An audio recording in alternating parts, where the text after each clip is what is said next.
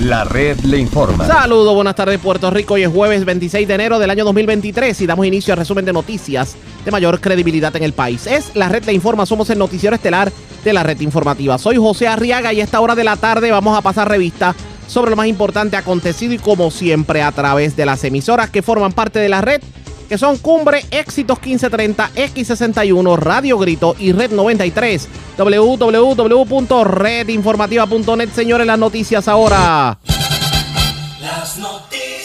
La red le informa. Y estas son las informaciones más importantes de la red le informa para hoy jueves 26 de enero. ¿Quién tiene la razón en cuanto a la privatización de la generación eléctrica que se anunció en el día de ayer? Pues en esta edición les traemos las dos caras de la moneda. Dialogaremos con el actual director ejecutivo de la Autoridad de Energía Eléctrica, el ingeniero Josué Colón, y también, por otra parte, con el representante Luis Raúl Torres, que ha investigado estos contratos a la saciedad. Cámara de Representantes sentará a las ex fiscales Betsaida Quiñones y Janet Parra, quienes aseguran que desde arriba se detuvo la investigación del caso de asesinato del trapero Kevin Fred. En esta sesión legislativa se espera que se apruebe una nueva reforma contributiva, pero esto para evitar que la Junta de Control Fiscal esté recortándolo todo, así lo dice el representante Jesús Santa. Muere hombre al caer de un poste en Arecibo. Peatón arrollado en Barceloneta fallece mientras recibía atención médica. En condición estable, hombre al que le entraron a batazo cerca de los fast food de la avenida Barbosa en Atorrey. Pillos vacían dinero de tragamonedas en negocio de ahí bonito. Con un auto rompieron la puerta del local para lograr acceso. Detienen varias personas y ocupan armas y drogas en intervenciones en Galateo de Río Grande y en residenciales de Humacao y Arecibo. Desconocidos se llevan prendas de residencia en Jayuya, artículos electrónicos de restaurante en Puerto Nuevo y también se llevan 2.500 dólares de un negocio en Sidra. Esta es la red informativa de Puerto Rico. Bueno, señores, damos inicio a la edición de hoy jueves del noticiero estelar de la red informativa de inmediato a las noticias. Definitivamente el tema del día es lo que tiene que ver con la decisión que se tomó ayer en la tarde, bueno, que se hizo público ayer en la tarde. Ya se había tomado la decisión de de alguna manera privatizar, conceder un contrato a la compañía Genera PR para la generación de energía eléctrica. Y hay muchas preguntas que quedan en el tintero, como por ejemplo, ¿qué va a pasar con los empleados? ¿Qué va a pasar con aquellos que han acumulado retiro?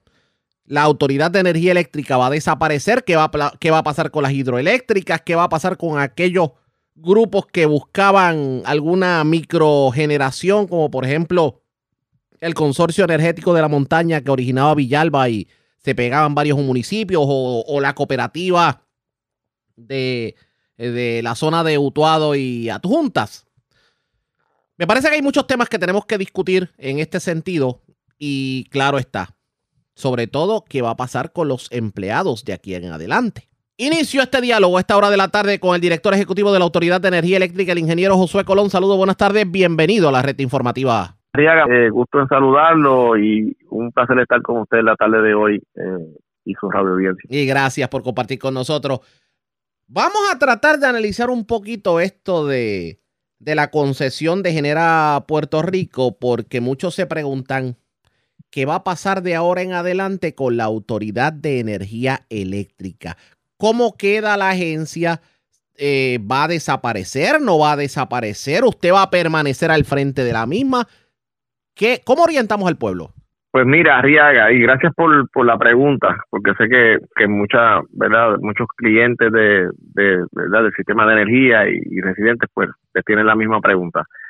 Eh, la contestación es la siguiente la autoridad eh, continúa eh, siendo el titular, el dueño, por decirlo así de esa manera, de todos los activos, tanto de transmisión y distribución, ¿verdad? que es lo que tiene el, operador privado eh, Luma, y sigue siendo el dueño de todos los activos que próximamente pasarán al, al control ¿verdad? de operación y mantenimiento de Genera Puerto Rico. esa, ese rol la autoridad lo sigue teniendo y por consiguiente pues va a mantener una estructura corporativa que pueda atender las obligaciones y responsabilidades conforme al rol que tiene la autoridad con esos dos operadores privados con los cuales la autoridad y la autoridad para la alianza público-privada firmaron un contrato. O sea, eso es un contrato de operación y mantenimiento firmado entre tres entidades la Autoridad de Energía Eléctrica como el dueño y titular de esos activos, la Autoridad de la Alianza Público-Privada como la agencia que eh, corrió el proceso de contratación y que tendrá un rol de administrador de ese contrato, ¿verdad? De esos contratos.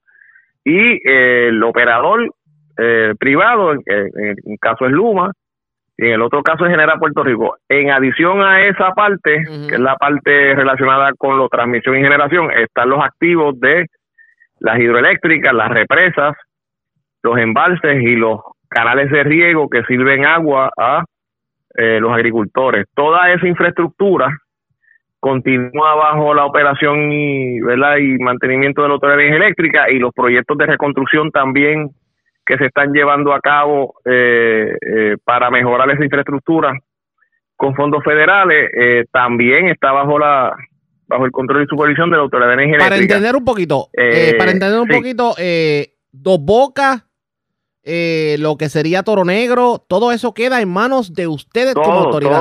todos esos lagos, Dos Bocas, Caonilla, Garza, Río Blanco, Toro Negro, Yauco, que son embalses y represas donde hay eh, hidroeléctricas se mantienen bajo la autoridad, pero en adición, embalses y represas que no tienen sistemas hidroeléctricos, por decirte uno, eh, Patilla, eh, Oaxaca, eh, eh, pues todos esos, ¿verdad? todos esos activos también continúan bajo la responsabilidad de la autoridad y los canales de riego del distrito de riego de Isabela, de Juanavía, todos esos sistemas de riego pues siguen bajo la supervisión y control de la autoridad, incluyendo ¿verdad? Los, proyectos de reconstrucción que, están en curso. Lo que pasa es que en el esquema de eh, trabajo... y la autoridad obviamente sigue siendo el subrecipiente de todos esos fondos federales, tanto de los de, de, la transmisión y distribución, generación, como de los activos de agua. Lo que pasa es que de la forma en que me lo está explicando, era lo que muchos hubieran entendido que iba a pasar cuando llegara Luma. Que, por ejemplo, usted es el, el director ejecutivo de la autoridad, la autoridad es la sombrilla y bajo la sombrilla obviamente están los privatizadores que le tienen que rendir cuentas a la autoridad, que es lo que pasaría con Genera PR en estos momentos. Pero eso con Luma no ocurrió. Parecía, que Luma quería hacer las cosas por su cuenta sin contar con la Autoridad de Energía Eléctrica y se veía como que eran dos, dos repúblicas distintas. Ahora lo que vamos a ver entonces con, con este cambio con Genera Puerto Rico es que la autoridad va a seguir siendo la sombrilla y ustedes obviamente tienen injerencia sobre lo que haga Genera Puerto Rico y lo que haga Luma. Correcto, o sea, aunque no somos los administradores del, del contrato, porque ese rol se le confiere eh, bajo la bajo el contrato que se firma al, a la autoridad para la alianza público-privada, pues cuando uno lee el contrato, pues hay un rol del dueño de los activos eh, sobre todo lo que pueda ocurrir sobre esos activos. Igualmente hay un rol sobre todo el uso de esos fondos federales que aunque como parte de los contratos se delegan partes en el operador privado que ejercerá las funciones en, en nombre, ¿verdad? O a nombre de PREPA, a nombre de la autoridad, pues no sigue siendo menos cierto que la Autoridad de Energía Eléctrica como, como ente corporativo eh, principal, pues tiene un rol sobre todos esos activos y sobre todos esos fondos y de hecho es el ente responsable ante el gobierno federal sobre el uso y manejo de todos esos fondos federales. Lo entendemos. Eh, tanto en el área de transmisión y distribución como en el área de, de, generación. Así que lo que tú mencionas de que la autoridad es, ¿verdad? Eh, por mencionarte una estructura que la gente la comprendería mejor. El casero que alquila un apartamento. como en el holding, se convertiría como en el holding company, por decirlo así, de todas esas eh, subsidiarias que, eh, que, se, que se están creando y que obviamente tendrán unas compañías privadas ejerciendo los roles del día a día. Pero la realidad es que eh, hay un holding company que ahora se llama Prepa, pero que seguirá existiendo y bajo ese holding company habrán otras subsidiarias que una se llama Yenco, otra se llama Grisco, otra se llama Hydroco, que son las que van entonces a manejar los activos, los diferentes activos y en este y, y dentro de esa subsidiaria es que están los operadores estos privados. Entiendo. En esa nueva estructura corporativa. Oiga, eh, yo no sé cómo hacer esta pregunta, pero hay que hacerla para efecto del récord.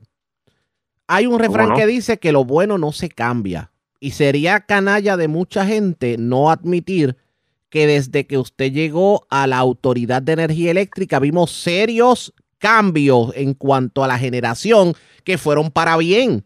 Eh, tanto así que aquello de que las plantas generadoras tenían problemas, por, aunque son viejas, obviamente, pero aquello se mitigó. O sea, estuvimos meses largos en donde no el fantasma ese de que ah hoy no tenemos diésel hoy no tenemos eh, combustible esta planta está averiada ya no lo teníamos y el pueblo vivía tranquilo en ese sentido porque si lo bueno no se cambia hay que traer a Genera Puerto Rico para algo que ustedes han hecho bien pues mira primero te agradezco tus palabras verdad el, trabajo que hemos realizado lo hemos realizado con el compromiso que tenemos con el pueblo de Puerto Rico y el señor gobernador, es nuestra responsabilidad.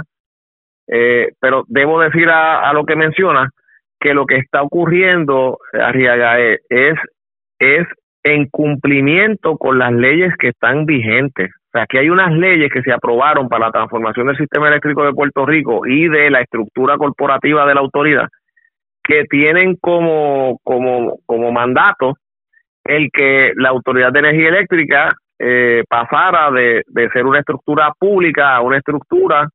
De hecho, las leyes eh, en su origen mandaban la venta de activos. O sea, podía ocurrir hasta eso. Eso cambió y pues no hay venta de activos en ninguna de estas transacciones y simplemente lo que hay son unas concesiones o unos contratos de operación y mantenimiento a un tercero privado, pero la, la infraestructura y la propiedad continúa siendo pública y continúa bajo el, la titularidad de la Autoridad de Energía Eléctrica. Y por eso es que sigue ocurriendo esta transformación, pero obviamente eh, mi, mi expresión siempre ha sido que cada cual tiene que hacer lo que tiene bajo su responsabilidad de la mejor manera, sea el sector público o sector privado. Nosotros hemos hecho lo que nos correspondía en este momento histórico, se estabilizó el sistema de generación, la, con las mismas herramientas que han tenido los previos. Eh, no habían fondos para poder realizar la, las reparaciones, el programa de reparaciones que se necesita, se consiguieron los fondos. Eh, no habían eh, no había acceso a, fondos de reembolso federales para realizar esas reparaciones se consiguieron hoy en día tenemos reembolso tenemos acceso a los fondos de capital advance que no estaban disponibles anteriormente para el área de generación. Eh, hemos realizado múltiples reparaciones en varias de las centrales termoeléctricas del sistema de generación y ya hemos recibido reembolsos. Los famosos Megayen que discutió todo el mundo, incluyendo tu programa, ¿verdad? También ese, ese problema se atendió, ya esas unidades no están arrestadas por el gobierno federal, están eh, autorizadas para operar, operaron durante el huracán Fiona, fueron instrumentales en ese proceso de emergencia, continúan estando operando y disponibles según se necesitan y además de eso el costo de esa instalación que también se había dado por perdido, el gobierno federal eh, no, nos autorizó y obligó los fondos y estamos a semanas de recibir el reembolso por la, por la cuantía relacionada con con esos megageneradores que están instalados en Palo Seco. Además de eso, se logró que se autorizara la compra de 11 unidades nuevas que se van a estar instalando a través de las distintas estaciones de generación para Blackstar y Reserva. Ya se abrió la, el primer RFP de esas unidades, eh, que incluyen cuatro, dos para Yabucoa y dos para el área de Guayanilla. Y en los próximos días estaremos publicando la próxima subasta para siete otras estaciones de generación que incluirán eh, eh, las las restantes unidades nuevas.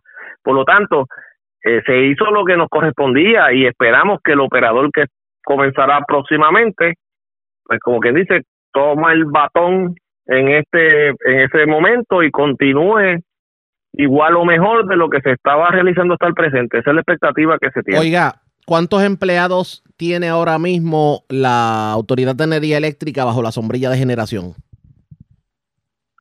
Mira, la autoridad tiene cerca de 1.250 empleados, ¿verdad? Aproximadamente, un número aproximado, pero está bien cerca de eso. Y como 900, cerca de 900, están en, en áreas relacionadas con eh, las centrales generatrices. De esos empleados. Eh, más o menos por ahí es que ronda. De esos empleados, ¿cuánto deben llevar más de 20 o 25 años trabajando en, la, en las plantas? El estimado que tengo es que cerca de 400 de esos empleados están sobre los 25 años de servicio. Aquí va a haber un problema y me parece que hay que buscar la forma de atenderlo porque pues, me parece que la historia de Luma se va a repetir. Muchos empleados no van a perder todos esos derechos adquiridos y todos sabemos que, que si están en la empresa privada no pueden seguir eh, eh, cotizando para el retiro del gobierno. Eso ya está decidido en el tribunal. O sea, no hay tal cosa que digan, no, ellos pueden pasar a generar Puerto Rico y sigan acumulando porque en el caso de Luma el tribunal decidió y es la misma decisión. Eh, ¿Cómo se va a evitar que en un momento como este esos empleados se vean obligados a regresar, a, ir al gobierno, a talar grama, a, mover papelitos y la generación energética se quede sin los profesionales que necesita para continuar operando? Pues mira, muy buena pregunta, este eh, Arriaga. Varias cosas debo decirte sobre ese particular. El contrato que se acaba de otorgar tiene marcadas diferencias con el contrato previo del operador eh, eh, privado del, del área de transmisión y distribución. Lo primero, esta compañía tiene la obligación de ofrecerle trabajo, de hacerle una oferta de trabajo similar o superior al 100% de los empleados. En el otro en el, en el otro proceso eran los empleados los que solicitaban a las posiciones que ponía disponible la compañía y, y la compañía evaluaba, entrevistaba y determinaba a quién cogía o no cogía, ¿verdad? O ejecutaba o no ejecutaba. En este caso tienen que reclutar al 100% de los empleados y ofrecerle al 100% de los empleados que están en la plantilla de las centrales generatrices y de, y de los y los que no estén directamente eh, eh, en una planta ejerciendo funciones, por decirlo de esa manera, eh, y que estén en el directorado de generación tendrán prioridad sobre cualquier otro reclutamiento que la compañía pueda realizar. O sea que hay una diferencia marcada ahí, no hay incertidumbre. Segundo, a diferencia del otro contrato, en este hay una obligación de mantener a los empleados por dos años en su empleo sin ningún tipo de interrupción en el mismo o despido o cualquiera de estas cosas. En el otro tampoco eso existía. Además, hay un va a ocurrir algo similar, esto sí ocurrió en el anterior, va también a haber un, un incentivo para los que eh, quieran pasar al concesionario privado, donde se les va a dar un, un aproximado de seis meses de salario adelantado, de salario ¿verdad? que devengan los empleados, eh, por adelantado al momento de, de la transición. Y además se está evaluando por la Agencia Fiscal del Gobierno de Puerto Rico, la autoridad y la Junta de Supervisión Fiscal, el concederle, hacer como un, tipo de ventana, eh, si se puede llamar de esa manera, eh, para que los empleados que pasen a el concesión, a la concesión privada, que tengan 25 años o más de servicio, pues puedan acogerse a, al de, al, a la pensión al momento de pasar al, al operador privado. O sea, todo eso se está atendiendo y ya hay unas cosas que ya pues están aprobadas, ya pues obviamente se validó los fondos, eh, se validaron, se obtuvieron las autorizaciones correspondientes, pero no debemos olvidar que la autoridad está en un proceso de quiebra y cualquier transacción que conlleve eh, eh, el uso de fondos públicos o de fondos de la corporación, pues tiene que pasar por la aprobación tanto del ente fiscal del Estado como del ente fiscal eh, de la Junta de Supervisión. Y en ese proceso estamos. Pero, pero sí, hemos tomado en cuenta todo eso en reconocimiento a que es vital que la experiencia que tienen esos empleados no se pierda en alguna otra agencia de gobierno pero, cuando son necesarios en el sistema de generación. Pero a esta hora que usted y yo hablamos, no hay garantía por parte, tomando en cuenta lo que las decisiones que, o sea, la propia ley y las decisiones que ha tomado la Junta de Control Fiscal, a esta hora no hay garantía de que se le pueda, eh, manteniéndose en Genera PR, eh, mantener los beneficios de retiro adquiridos a esos empleados. Y ese es el, el tostón que tienen en estos momentos. Bueno, eh, recuerda lo que te acabo de mencionar no es exactamente en esa dirección. O sea, todo lo que te acabo de mencionar lo que implica es que el que pase a, a, Genera va a tener empleo, puede tener la opción de eh, seis meses de salario por adelantado y en adición a eso que no va a tener eh, la preocupación de que si pierdo el empleo o no lo pierdo eh, por los próximos dos años, también eso está eh, garantizado y que se está evaluando caso a caso el grupo de los que tienen más de 25 años acreditados al sistema de retiro de los, ¿verdad? de la Autoridad de Energía Eléctrica para para que puedan acogerse a la, al beneficio del retiro al momento de pasar a la concesión, que no es que como que van a acumular eh, en el sistema de retiro de prepa, lo que tú mencionaste, es que esas personas ya estarían recibiendo el retiro. dice el, el, beneficio del retiro y, y podrán continuar trabajando como cualquier persona que trabaja en la empresa privada. Todos sabemos que el retiro a los 25 años es menos del 30%. Eh, lo que sucede es que esa es parte de la evaluación que se está haciendo, porque eh, anteriormente, la, manera en la que los empleados de la autoridad podían jubilarse era a partir de los 25 años. O sea que eso no es algo nuevo. Hay personas jubiladas con 25 años de servicio, 26, 27, 28, 29, y obviamente los que tienen 30 años, porque eso eh, es como quien dice que completaron su jornada completa.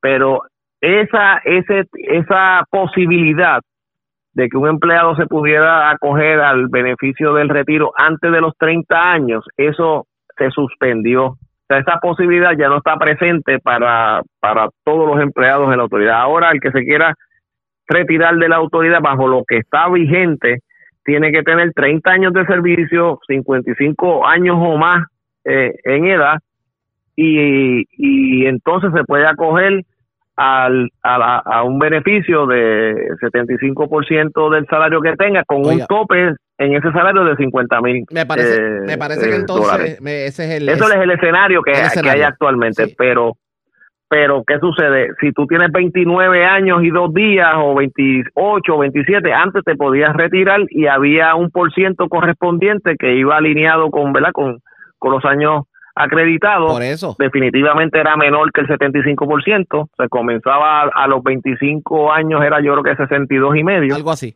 Pero ahora mismo no eh, existe, por lo tanto. Y así iba incrementando hasta llegar al 75. Tendrían que enmendar la ley. con los diferentes años. Lo que pasa es que tendrían que enmendar la ley.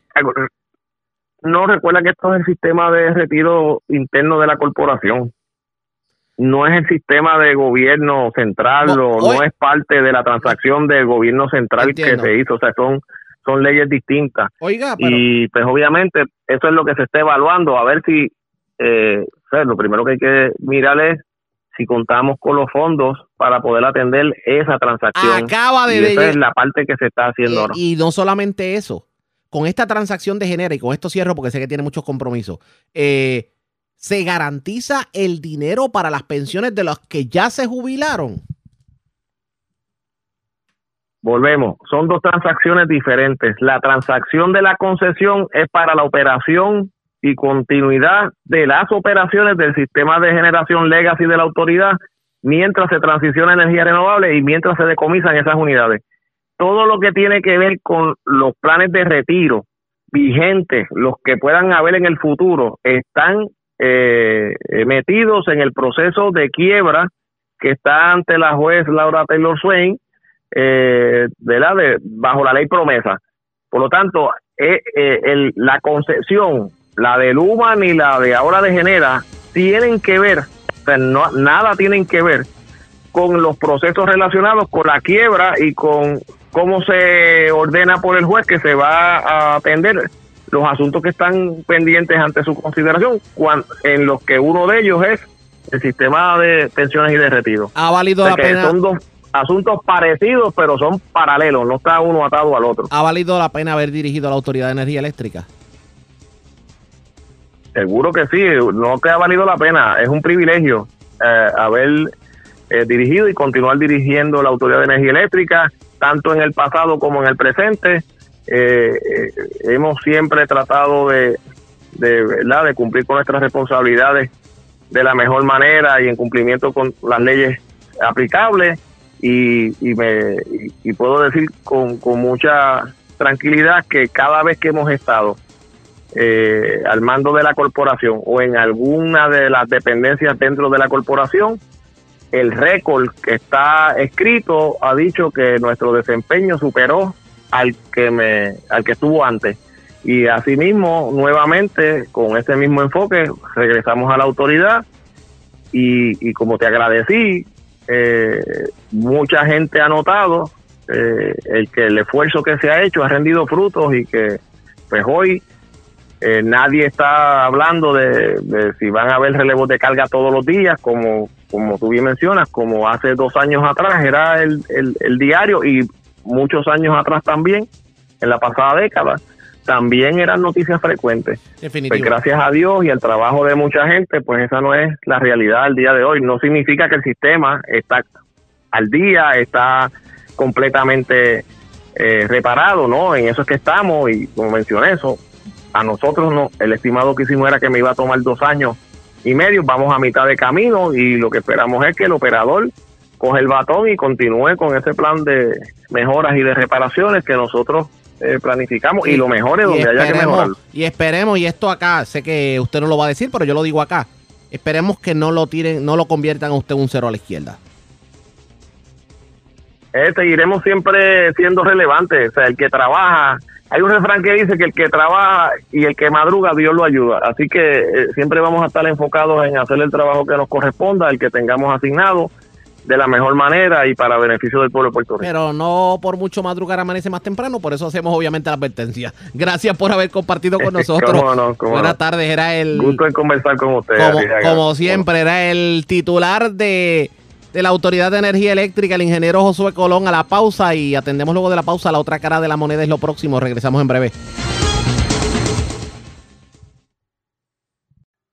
La red le informa. Señores, regresamos a la red le informa. Somos el noticiero estelar de la red informativa, edición de hoy jueves. Gracias por compartir con nosotros. Soy José Arriaga. Agradezco el que permanezcan con nosotros. Ya ustedes escucharon una cara de la moneda, lo que alega el ingeniero Josué Colón, actual director ejecutivo de la Autoridad de Energía Eléctrica, pero todavía hay la preocupación en cuanto a los empleados. ¿Y qué, y qué injerencia va a tener si alguna? Porque él dice que se va a convertir como en, como en, la, eh, en el grupo sombrilla, pero todos ya quedó demostrado que la Autoridad de Energía Eléctrica no tiene ningún tipo de injerencia en Luma. Hay que ver ahora qué va a ocurrir con Genera PR. Vamos a analizar el contrato en línea telefónica. El representante Luis Raúl Torres, saludos, buenas tardes, bienvenido. Muy buenas tardes, José Raúl. Buenas tardes al público que nos escucha en Red Informativa. Gracias por, darme la oportunidad de compartir contigo y con el público que nos escucha. Y gracias por compartir con nosotros. Hace unos minutos hablábamos con el ingeniero Josué Colón. Él, pues, dice que de ahora en adelante esto va a ser como, como el de como el casero que le alquila una casa a a las personas. Las personas obviamente viven en la casa, pero el casero sigue siendo el dueño. ¿Eso verdaderamente es lo que va a pasar con la energía eléctrica de este país?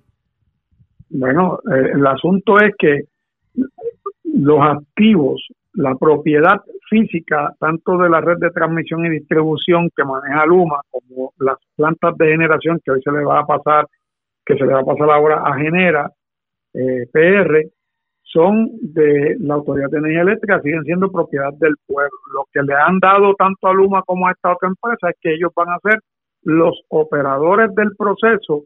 En el caso de Luma, los que manejan cómo se transmite la energía por la red de transmisión y distribución, y en el caso de Genera, van a ser los que van a generar la electricidad que se va a llevar después por esa red que maneja Luma. Y el asunto es que en la operación es donde están los costos para el pueblo de Puerto Rico.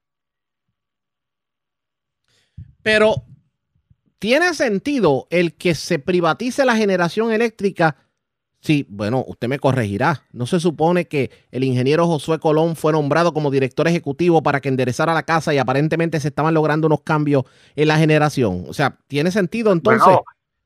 Bueno, tú sabes cómo lo llamó el gobernador en aquel momento que lo designó, el caballo. Correcto. Que sabía mucho de las redes y era el que venía a resolver el problema. Y ayer le dio un simple reconocimiento al empezar su alocución para presentar todo este, toda esta maraña de este contrato. Y lo felicita por lo que había logrado. Pero entonces empieza a hablar inmediatamente de, la, de, que lo van a sacar, porque obviamente, o sea, yo quisiera saber cuál va a ser la función ahora de José Colón cuál va a ser la función de, la, de los gerenciales de la Autoridad de Energía Eléctrica que no decidan pasar a Genera, cuál va a ser eh, cómo es que la Autoridad de Energía Eléctrica, la Junta de Gobierno, va a supervisar este contrato junto al de Luma, que ya hemos visto la deficiencia, la supervisión exclusivamente del contrato de Luma, tanto de la Autoridad de Alianza Público-Privada como de la propia Autoridad de Energía Eléctrica, y, y la falta de regulación adecuada por parte del negociado de energía, y ahora van con el entuerto del área de la generación. A una empresa que es creada en Puerto Rico, porque esa genera Puerto Rico no existe en ningún lugar, se acaba de incorporar aquí eh, de la fusión de varias compañías, no es que son un consorcio, sino que fusionaron varias compañías en una, y es una subsidiaria de New Fortress que administra el terminal de gas, es la que convirtió las plantas de petróleo de la Autoridad de Energía Eléctrica de San Juan de petróleo a gas natural, al uso de gas natural, y, tiene un contrato de 1.500 millones para eso, y es la que le, para, para proveerle gas a la Autoridad de Energía Eléctrica, porque es la proveedora del gas natural que se usa en las plantas de, energía eléctrica. Esa compañía que tuvo problemas para lograr los permisos ambientales y adecuados del gobierno federal, que incluso tiene un pleito de 35 o 38 millones de dólares con la Autoridad de Energía Eléctrica por incumplimiento del suplido de gas, es a la que le acaban de entregar el manejo de, la, de las 12 facilidades de las 17 plantas de generación de la Autoridad de Energía Eléctrica. La, vamos a ver cómo, cómo tratamos de desmenuzar esto. Comienzo con los empleados. ¿Cómo se va a manejar una, una generación energética cuando van a obligar a los empleados a terminar de conserjes en otras agencias de gobierno? Porque el que me diga a mí que le van a garantizar la, lo, todo lo que tiene que ver con la acumulación en pensión aquellos que transicionen a Genera Puerto Rico, se le olvidó la historia. No, eso es falso y te voy a decir por qué. Este, incluso aquí tienen la situación de que están tratando de hacer ver como que no, aquí es bien diferente a lo de Luma. Lo único que hicieron diferente es que en vez de entrevistarlo le van a hacer la oferta directamente. Antes Luma los entrevistaba y, a base de la entrevista luego le tenía que hacer una oferta al empleado para que el empleado decidiera si se iba a trabajar con él. Ahora no los van a entrevistar, le van a hacer la oferta y el empleado decide si se va con ellos. Eh, van allá y no van en calidad de a un patrono sucesor, sino que es un patrono nuevo. Y lo que le están diciendo es que el contrato establece que por dos años al empleado que le hagan una oferta y acepte y se acaba con genera por dos años de los diez que es el contrato, por esos primeros dos años no los pueden despedir. Pero esos empleados van bajo el payo de la ley 80. Y la ley 80 establece que cualquier patrono en Puerto Rico si no está conforme con los servicios de un trabajador, lo puede despedir, pagarle una mesada por el tiempo que lleva trabajando con ellos y vaya.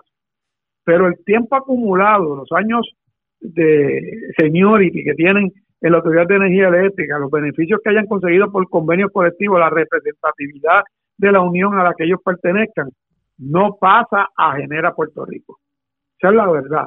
Ellos tienen que renunciar a la Autoridad de Energía Eléctrica y empezar con Genera como trabajadores nuevos con una supuesta garantía que hay que verla cómo está escrita en blanco y negro en ese contrato y en los demás pormenores que incluye el contrato, porque aquí hablan de un contrato de 310 páginas, pero la realidad, eh, José Raúl, es que esos contratos, que es lo que pasa con Luma, tienen un montón de adendum y de otros documentos que son relacionados a todo el proceso del contrato y de la negociación, que también hay que leerlo porque allá, aquí en el contrato te establece una cosa en blanco y negro y allá hay otras salidas para o no cumplir o para tener escapatoria de lo que establecen en el contrato central. Y eso lo hemos visto a lo largo de la evaluación por dos años que hicimos de cientos de miles de documentos del contrato de Luma y que fuimos desenredando a lo largo de la investigación. Significa que todo lo que se prometió en el día de ayer para los empleados de, de, energía eléctrica no es correcto y el proceso de transición puede ser uno bastante accidentado ya, ya lo dijo Fermín Fontanes Gómez, que esto no es un patrono sucesor, que lo único diferente a lo de Luma es que en vez de hacer entrevista le van a hacer oferta y que alegan que en el contrato dice que solo estamos evaluando, que le van a dar dos años de seguridad de empleo, que no, y que no se van a coger a tiempo probatorio como establece la, la, la ley esta de, de que, que, tiene que ver con el empleo en, en, el sector privado, la reforma laboral. Corríjame en algo, se pueden hacer cosas por encima de la ley porque se habla que inclusive pueden seguir acumulando o que se tendrían que retirar los empleados antes de, de, formar parte de Genera. Lo que, pasa, Lo que pasa es que ellos van a hacer que renuncien para que pierdan todos los derechos que tienen en la autoridad y tienen que empezar con lo que la ofrezca genera, que es lo que le hicieron a los que fueron a Luma. Los que no, se, no quieren eso, los van a mover otra vez con la ley de empleador único, como hicieron con los que se fueron, casi 2.500, 3.000 empleados del área de transmisión y distribución que no quisieron irse con Luma, que los desplazaron a otras agencias del gobierno.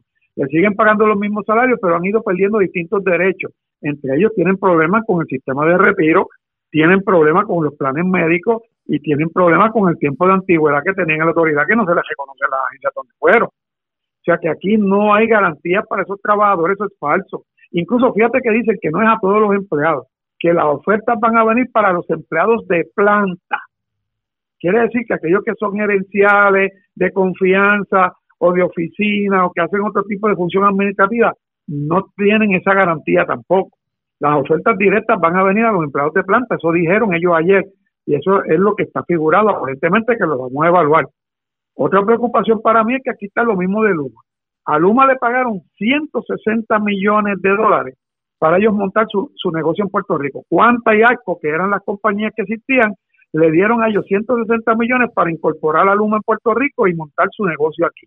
A esta compañía que se llama New Fortress, porque Genera no existía, la acaban de incorporar en Puerto Rico para hacerle una compañía, respondiendo como subsidiario de New Fortress, le van a dar 15 millones de dólares para que en 100 días monten su negocio en Puerto Rico.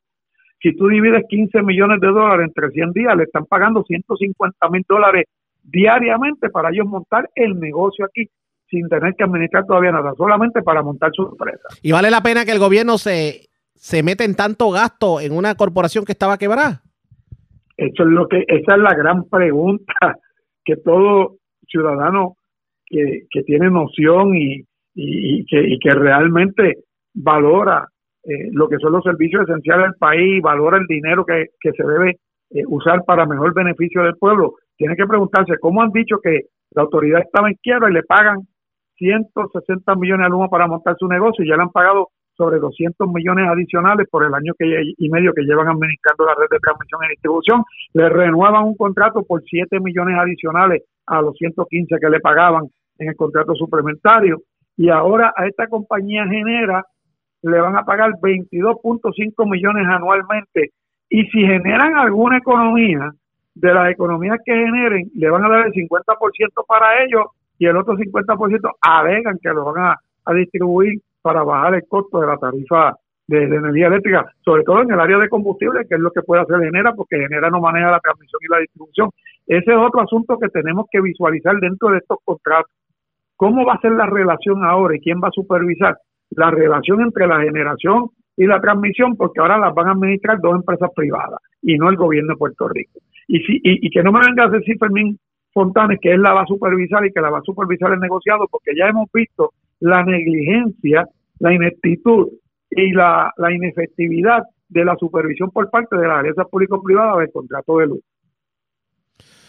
Vamos a ver qué termina ocurriendo en este sentido, pero no pinta bien lo que, lo que se augura de aquí en adelante y sobre todo con la información que usted... dígame, dígame te voy a decir, como dice una compañera periodista tuya de, de, Bonita Radio, ¿sabes? ella dice, sí, te lo, sí, te, lo dije hoy, apúntalo y por pegarlo en la nevera de que van a haber aumentos por causa de este contrato. Los remedios, tienden, los remedios, los remedios tienden a ser peor que la enfermedad entonces en cuanto a energía eléctrica se bueno, lo que pasa es que esto es, esto es una visión de política neoliberal de privatizar todos los servicios esenciales y ponerlos en manos privadas que trajo la administración de Pedro José yo desde aquel entonces, que fueron seguidas por varias administraciones gubernamentales y que tuvo su, aceleración bajo la administración de Ricardo Rosselló, de, que son los mismos funcionarios que estaban con él, los que están ahora con Pedro Pierluisi, y que es la, la política pública de privatización de servicios esenciales que defiende Pedro Pierluisi. Oiga. Y que se unieron a ella ahora para aprobar esto los presidentes de Cámara y Senado. Oiga, eh, eh, acá entre usted y yo, ¿no le parece contradictorio el que se esté hablando de privatización de la generación energética a la vez que en febrero comience un plan para poner placas solares en los techos de la residencia? Sí, definitivamente. Y hay que ver, porque esta gente ya dijeron, para ellos disimular un poco, que ellos no están detrás de operar eh, plantas con energía de gas natural, sino con hidrógeno. Y el hidrógeno es algo que se está experimentando todavía en muchas partes del mundo, porque hay dos formas de producir hidrógeno. Producir el hidrógeno químico que viene del petróleo, quema carbón, etcétera, y el hidrógeno que se saca de eh, el vapor de agua, que es el que limpia, energía limpia. Y eso está en pañales en la mayor parte del mundo y ellos están hablando de eso aquí para entretenernos y, distraernos de que ellos son proveedores de gas y que son una compañía que lo que tienen son nueve años de experiencia. Porque lo dijo ayer el, presidente de New Fortress, que es una compañía que se incorporó hace nueve años en Estados Unidos y que lo que hacen es administrar suplido de gas en, muchas, en 27 países del mundo, según ellos mencionaron. Vamos a ver qué ocurre. Luis Raúl Torres, gracias por haber compartido con nosotros. Que Dios bendiga al pueblo de Puerto Rico. Gracias por la oportunidad. A usted también y a los suyos. A la pausa cuando regresemos las noticias del ámbito policíaco más importantes acontecidas. En lo próximo regresamos en breve. La red le informa. Señores, regresamos a la red le informa. Somos el noticiero estelar de la red informativa de Puerto Rico, edición de hoy jueves. Gracias por compartir con nosotros. Vamos a noticias del ámbito policíaco. Vamos a comenzar en la zona centro-oriental de Puerto Rico, porque señores, un hombre murió pillado. Esto en medio de un incidente ocurrido en la carretera 14, las parcelas nuevas de Toita en Calle. Aparentemente, eh, la guagua. Eh, parece que la persona había sufrido un percance de salud, pero su guagua soltó el cambio y lamentablemente lo arrolló. Además, eh, se llevaron una cantidad considerable de dinero, más de 2.500 dólares, de un escalamiento, negocio en Sidra. Y en Calley también se reportó un escalamiento. Aparentemente se llevaron eh, seis tabletas de una compañía. De, bueno, esto fue en el residencial Brisas de Calley. Se llevaron seis tablets de la compañía privatizadora valoradas, en más de 700 dólares. La información la tiene Kenny Ojeda oficial de prensa de la policía en el cuartel general. Saludos, buenas tardes. Buenas tardes para todos. Una apropiación ilegal fue reportada a eso de las 12 y 40 de la tarde de ayer, hechos ocurridos en el residencial Brisas de Calley. Según informó la creyente, dejó su vehículo aquí a Ría color gris del año 2010 estacionado en el mencionado lugar y al regresar se percató que alguien se apropió de seis tabletas color negra de la compañía Rivera Marketing que se encontraban en el interior del vehículo. La propiedad hurtada fue valorada por la perjudicada en aproximadamente 720 dólares. El agente José Coto, adscrito al distrito de Calley, se hizo cargo de esta investigación. Por otro lado, un escalamiento fue reportado a eso de las 1 y 28 de la tarde de ayer por hechos ocurridos en un negocio llamado La Gran Curva, ubicado en el barrio Río Abajo de Sidra. Según informó el querellante que alguien rompió los candados de la puerta del lugar, obteniendo acceso al establecimiento. Una vez allí, le ocasionaron daños a la alarma de seguridad y a un disco duro y se apropiaron de 2.500 dólares en efectivo. Este caso fue referido a la División Propiedad del Cuerpo de Investigaciones Criminales de Gagua para que continúen con la investigación. En otras notas policíacas tenemos que un incidente donde un hombre falleció tras haber sido arrollado por un vehículo fue reportado la tarde de ayer en la carretera 14 kilómetros 65.4 Parcelas Nuevas en el barrio Toita de Galley. Según información preliminar, mientras Gerardo Rivera se disponía a estacionar su vehículo Nissan del año 2001 de color gris, cuando sufrió un percance de salud cayendo al suelo. Posteriormente, se vio cuando su guagua aparentemente soltó el cambio y comenzó la marcha bajando la cuesta. Acto seguido, un hombre que venía caminando por el lugar antes mencionado fue arrollado por dicho auto. El peatón, identificado como Gamaliel Meléndez Vega, de 24 años y residente del mencionado municipio, resultó pillado falleciendo en el acto debido a las heridas y lesiones recibidas en el accidente. A Rivera se le realizó la prueba de alcohol en el aliento, arrojando 0.0% de alcohol en su organismo. Agentes adscritos a la División de Patrullas Carreteras y Autopistas Cagua, en unión a la fiscal Inés Escobar, se hicieron cargo de la pesquisa. Gracias por la información. Buenas tardes. Buenas tardes. Gracias, era Kenny Ojeda, oficial de prensa de la policía en el cuartel general de la zona metropolitana Vamos a la zona central de Puerto Rico. Desconocidos se llevaron dos mil dólares en efectivo del negocio Food and Game Room. Esto es la calle turquesa de la urbanización Reparto Robles en Ay Bonito. Algo me dice que a este negocio como que últimamente lo tienen de, de, punto, para no decir otra cosa que no debemos decir en radio, porque no es la primera vez que lo atracan. Huidalis Rivera Luna, oficial de prensa de la policía en Ay Bonito, con detalles. Saludos, buenas tardes. Saludos, buenas tardes. Un escalamiento fue reportado a eso de las 4 de la mañana de hoy en el negocio Food and Room, el cual ubica en la calle Turquesa a 60 de la urbanización Reparto Robles en Bonito. Según informó el querellante Sami Nandrotay, que alguien utilizando un auto Nissan Sentra color oscuro impactó la puerta principal del negocio, logrando acceso al interior, en donde forzaron cuatro máquinas tragamonedas y se apropiaron ilegalmente dos mil dólares en efectivo. Este caso fue referido al CIC de Bonito para la investigación correspondiente. Buenas tardes. Y buenas tardes para usted también. Gracias, era Huidalis Rivera Luna, oficial de prensa de la policía en Aybonito, de la zona de la montaña. Vamos a la zona metropolitana, porque en condiciones estables te encuentra una persona que fue agredida. Entraron a batazos, un hecho ocurrido en la madrugada, específicamente cerca a unos fast foods en la zona de, de Río Piedra. También en la zona metropolitana se reportó un escalamiento en Río Piedra, se llevaron, eh, bueno, fue en Santa, en Rita específicamente sobre 3 mil dólares en, seres eléctricos, lámparas, hasta el aire, hasta el acondicionador de aire, se, hasta el acondicionador de aire se llevaron de allí. También eh, delincuentes se llevaron sobre, bueno, eh, una laptop, también otras pertenencias del restaurante Tierra de Fuego Steakhouse, esto en Puerto Nuevo. Y también se reportó otro escalamiento en la zona de Atorrey. Es Iliana Echevarría, oficial de prensa de la policía en el cuartel general, quien nos trae detalles en vivo. Saludos, buenas tardes. Saludos, muy buenas tardes. Una apropiación ilegal fue reportada en horas de la noche de ayer. Hechos ocurridos en la avenida Eleanor Roosevelt, intersección con la avenida Andalucía, en el estacionamiento del restaurante Steakhouse en Puerto Nuevo. Según informó el querellante, dejó su vehículo Honda CRV color negro del año 2020 estacionado en el lugar antes mencionado al regresar al mismo se percató que alguien le causó daños al cristal posterior, apropiándose de un bulto amarillo con documentos personales, una, una laptop marca Mac Pro color gris de 256 gigabytes, valorada en 1.137 dólares. Este caso fue investigado preliminarmente por el agente Leonardo Santiago, adscrito al presidente de Puerto Nuevo y referido posteriormente a la División de Propiedad del Cuerpo de Investigaciones Criminales de San Juan para que continúen con la investigación correspondiente. Por otro lado, un escalamiento fue reportado a eso de las 5 de la tarde de ayer en la calle Hanner, urbanización Santa Rita, en Río Piedras. Según informó el creyente, alguien obtuvo acceso a su residencia apropiándose de herramientas tales como una carretilla, una pulidora, seis lámparas, ocho mezcladoras de fregadero, un televisor y un aire acondicionado. La propiedad hurtada fue valorada por el perjudicado en aproximadamente 3.505 dólares. Este caso fue referido a la División de Propiedad del Cuerpo de Investigaciones Criminales de San Juan para que continúen con la investigación.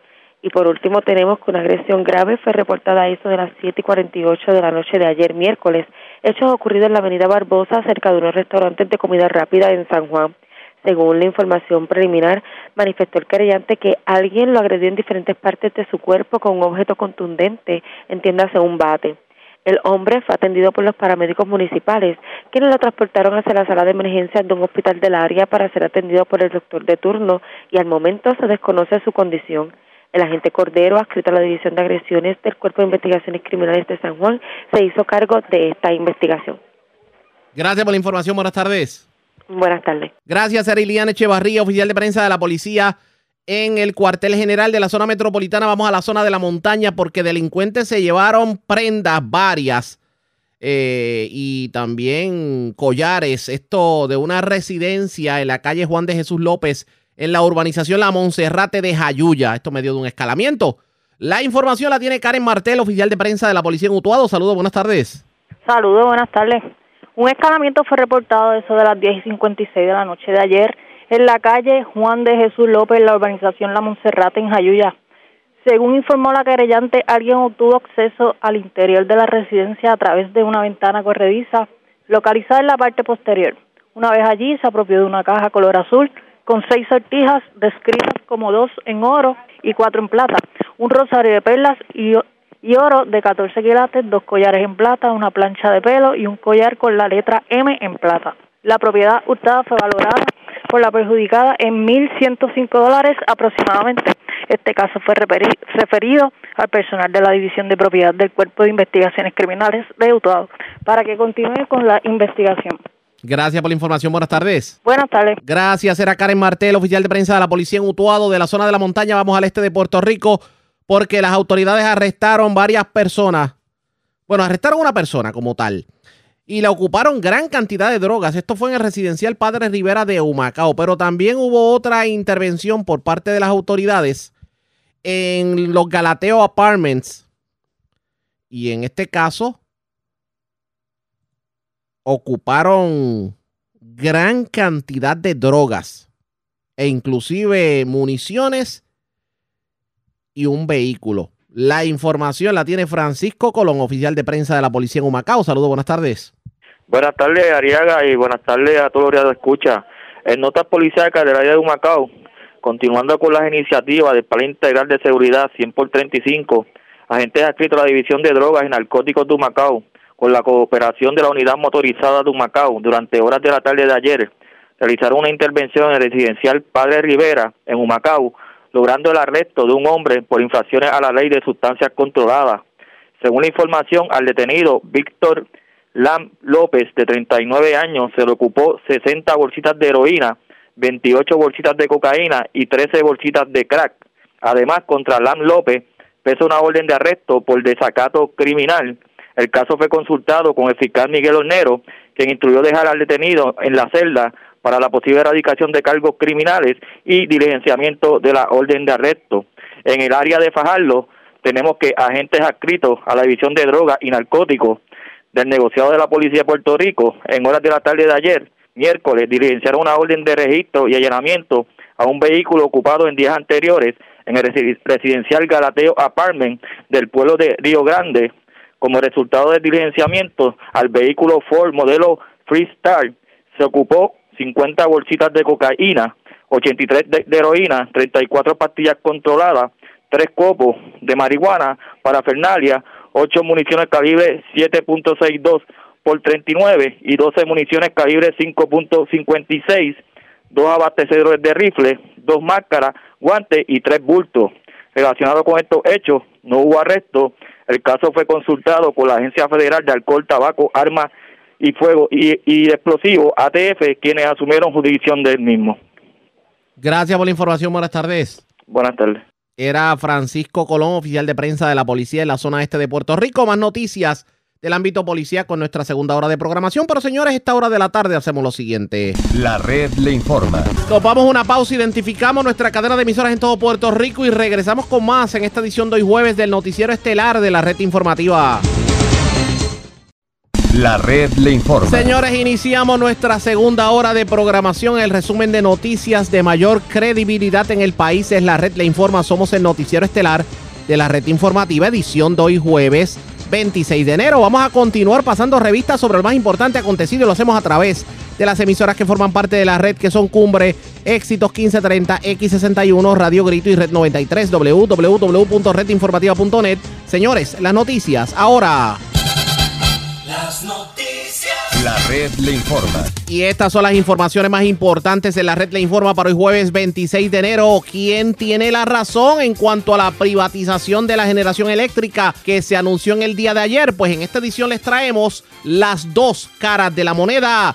Dialogaremos con el actual director ejecutivo de la Autoridad de Energía Eléctrica, el ingeniero Josué Colón, y también, por otra parte, con el representante Luis Raúl Torres, que ha investigado estos contratos a la saciedad. Cámara de Representantes sentará a las ex fiscales Betsaida Quiñones y Janet Parra, quienes aseguran que desde arriba se detuvo la investigación del caso de asesinato del trapero Kevin Fred. En esta sesión legislativa se espera que se apruebe una nueva reforma contributiva, pero esto para evitar que la Junta de Control Fiscal esté recortándolo todo, así lo dice el representante Jesús Santa. Muere hombre al caer de un poste en Arecibo. Peatón arrollado en Barceloneta fallece mientras recibía atención médica. En condición estable, hombre al que le entraron a batazo cerca de los fast food de la avenida Barbosa en Atorrey. Pillos vacían dinero de traga monedas en negocio de ahí bonito. Con un auto rompieron la puerta del local para lograr acceso. Detienen varias personas y ocupan armas y drogas en intervenciones en Galateo de Río Grande y en residenciales de Humacao y Arecibo. Desconocidos se llevan prendas de residencia en Jayuya, artículos electrónicos de restaurante en Puerto Nuevo y también se llevan 2.500 dólares de un negocio en Sidra. Esta es la red informativa de Puerto Rico.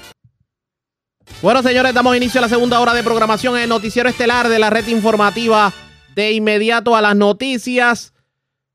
Este próximo lunes dará inicio vistas públicas. Escuche bien de qué, porque esto sí que va a dar mucho de qué hablar. Sobre el funcionamiento del Departamento de Justicia y el manejo de investigaciones en casos criminales. ¿Y esto por qué?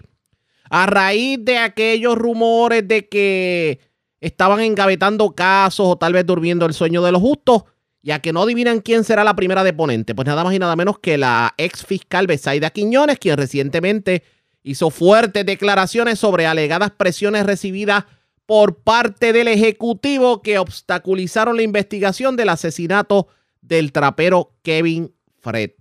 Esto a base de una resolución de la Cámara que le ordena a la Comisión de los Jurídicos llevar a cabo una investigación sobre precisamente este tipo de cosas. El presidente de la Comisión en línea telefónica, representante Orlando Aponte, buenas tardes, bienvenido a la red informativa. Muy buenas tardes, Ariaga, para ti y para toda la gente que nos sintoniza. Y gracias por compartir con nosotros. ¿Qué le preocupa que en este país estén tirándole toalla a personas simplemente por asuntos políticos o por intervenciones como se trató de insinuar en el caso de Kevin Fred? De hecho, de es bien preocupante, es, alarmante que por, por cuestiones políticas o por tener eh, dinero, pues que se puedan paralizar investigaciones, se puedan engavetar casos de, de magnitud como son los casos criminales eh, relacionados a asesinatos. Y eso esencialmente es lo que nos motivó a comenzar un proceso investigativo en la Cámara de Representantes para escuchar y evaluar las serias alegaciones de nada más y nada menos que fiscales dentro del Departamento de Justicia. Sí eh, sabemos, porque antes de ser legislador, tú sabes, la gente que nos escucha, yo estuve trabajando en nuestro sistema de tribunales, ¿verdad? Como abogado, principalmente de defensa, pues que ha habido críticas a nuestro sistema, a nuestro ordenamiento, porque a veces se cometen alguna injusticia o da la impresión de que eh, pues que ha entredicho la confianza que se debe tener a los tribunales y al propio departamento. Pero yo creo que, que, que venga la crítica, el señalamiento, la preocupación de un fiscal dentro del Departamento de Justicia es escandaloso y amerita eh, que se haga una, una investigación responsable, que es lo que vamos a estar haciendo comenzando este próximo lunes. ¿Qué alcance pudiera tener si ustedes entienden que en efecto esto pudiera ir directamente a demostrar que en, en casos de renombre hubo intervención política? Mire, eh, yo eh, no quiero adelantarme, ¿verdad? Al cual va a ser la conclusión, recomendaciones, referidos, hasta podría haber eh, legislación, ¿verdad?, que pueda reformar. Esa es principalmente nuestra intención. Número uno, poder aclarar las expresiones y contundentes declaraciones de esta fiscal y otras fiscales, ¿verdad?, y otras personas o que fueron funcionarios públicos con relación al manejo de casos. Escuchado yo eh, a través de diferentes medios de prensa, por ejemplo, la licenciada Parra, que había dicho que ella le presentó la renuncia al gobernador y al propio secretario porque ella entendía que tenía creo que casi 15 o 20 casos, muchos de ellos de asesinato listos y por alguna razón no se radican. Eh, pues yo creo que lo mínimo que tenemos que hacer responsablemente es investigar estas alegaciones para ver eh, cuál debe ser el curso de acción a seguir. Si es que ha habido corrupción, pues señalarlo, investigarlo, ¿verdad? Eh, marcar a los responsables. Si es que podemos presentar legislación para corregir estas deficiencias, no, pues también es una posibilidad. Eh, no te puedo decir que en qué va a parar la investigación precisamente porque no la hemos podido comenzar, pero me da la impresión que esto es la punta de un iceberg, como pasó en los años 80 con la investigación que hizo la legislatura sobre el Cerro Maravilla, donde el propio gobierno encubría, ¿verdad? Y hasta engavetaba, mapuchaba casos. Y no fue y, fue a raíz de una investigación que precisamente hizo la legislatura, la Comisión de los Jurídicos, donde se pudo aclarar lo que realmente sucedió en unos casos precisamente de asesinato contra aquellos dos jóvenes, ¿verdad? que, que fueron a manos de la propia policía y eventualmente hubo hasta eh, personas que pagaron, personas me refiero policías, fiscales que pagaron penas de cárcel por esos casos de asesinato y por esos encubrimientos. Esto es lo que, ¿verdad? No estoy diciendo que eso es lo que está pasando aquí, pero eh, si pudiera eh, llegar eh, a ese tipo de conclusiones si es que se demuestra que en efecto pues hubo algún tipo de malintención, alguna ilegalidad de parte de algún funcionario a la hora de investigar casos criminales. Pero también se, me imagino que como legislatura habrá, habrá la apertura de algún tipo de legislación para prohibir que este tipo de cosas ocurran o por lo menos encauzar a aquellos que hagan este tipo de intervenciones. Si, si se puede demostrar la satisfacción de la comisión que hubo una influencia indebida, intervención indebida, alguna eh, eh, extorsión, ¿verdad? No sé. Definitivamente se van a hacer los referidos correspondientes, se va a rendir un informe donde se pueda acompañar la evidencia que surja, bien sea testimonial, testificar, documental, para poder sustentar eh, la conclusión o recomendación. Pero precisamente en el caso que te mencionaba, cuando eh, la legislatura investigó aquellos hechos del Cerro Maravilla, dio paso a una legislación que creó eh, la oficina del panel de fiscal especial independiente, precisamente para evitar este tipo de intervenciones de la propia policía o del propio Departamento de Justicia. Hoy, eh, pues hemos visto cómo la figura de este panel o de este fiscal especial independiente también ha sido afectada severamente ante la opinión pública y ante la confianza del país, pues sí creo que estamos en una posición de evaluar cuáles son las preocupaciones principales, las deficiencias de este tipo de ley orgánica, para entonces obviamente presentar legislación y, y corregirlo. ¿Quiénes más están, tienen ustedes, pues, que esperan de alguna manera que pasen por la silla de la comisión? Pues hasta ahora, eh, como bien mencionaste, eh, vamos a comenzar con la con la fiscal eh, Betsaida Quiñones.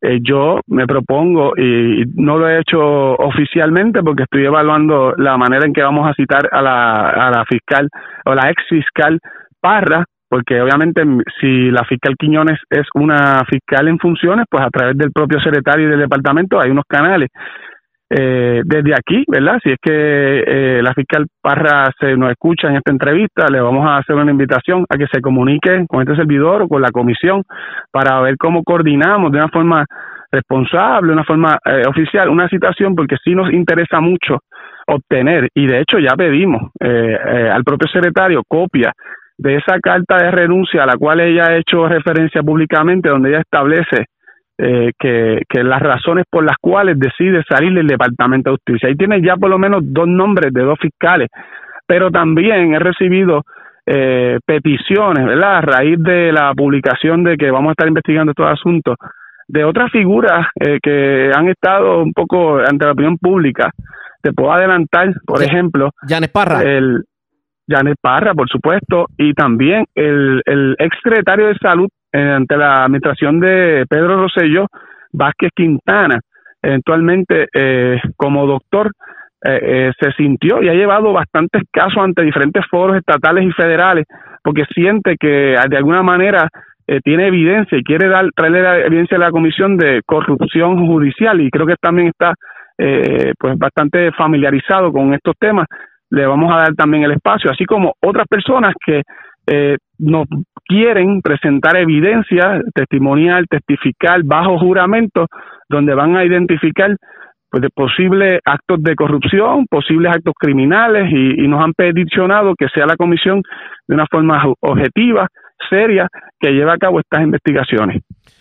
Vamos a estar pendientes. Gracias por haber compartido con nosotros. Buenas tardes. Siempre disponible. Gracias por la oportunidad. Que tengan todos buenas tardes. Eh, gracias a usted, a los suyos. Era el representante Orlando Aponte sentar a Besaida Quiñones y a Janet Parra en una vista pública a decir, a hablar de lo que mal se estuvo haciendo en el Departamento de Justicia debe ser sumamente interesante. Así que nosotros le vamos a dar seguimiento a esta vista pública que comienza el próximo lunes a partir de la una de la tarde. Ustedes pendientes a la red informativa. Presentamos las condiciones del tiempo para hoy. Hoy jueves el cielo estará mayormente soleado. Luego esta tarde es probable que aguaceros leves y dispersos surjan sobre la cordillera central y el oeste de Puerto Rico. Las acumulaciones deberían ser limitadas a menos de una décima de una pulgada. Los marineros pueden esperar condiciones marítimas picadas a través de la mayor parte de las aguas locales, con oleaje de hasta 6 pies y vientos del este de alrededor de 15 a 20 nudos a través de la mayor parte de las aguas locales, excepto por las aguas cercanas al sur y oeste de Puerto Rico. Para los bañistas, el riesgo alto de corrientes marinas se mantendrá alto para las playas del noroeste de Puerto Rico y moderado para todas menos las playas desde Rincán hasta Ponce. En la Fed informativa de Puerto Rico, este fue el informe del tiempo. La red le informa. Señores, regresamos a la red le informa, el noticiero estelar de la red informativa. Gracias por compartir con nosotros en esta sesión de la legislatura se espera que se discuta por fin lo que puede ser una reforma contributiva.